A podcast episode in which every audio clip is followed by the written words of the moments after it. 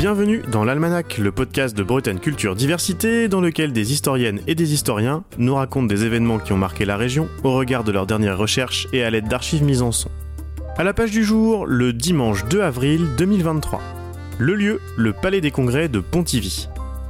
Dans le cadre de la Biennale du livre d'histoire de Pontivy, nous organisons une écoute collective et une rencontre autour de l'épisode consacré aux travailleurs coloniaux en Bretagne pendant la Grande Guerre.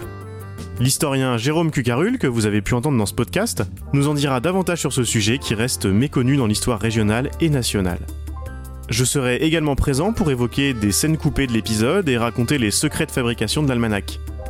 Nous vous attendons donc nombreux au Palais des Congrès de Pontivy le dimanche 2 avril à 13h30 pour cet almanach en public.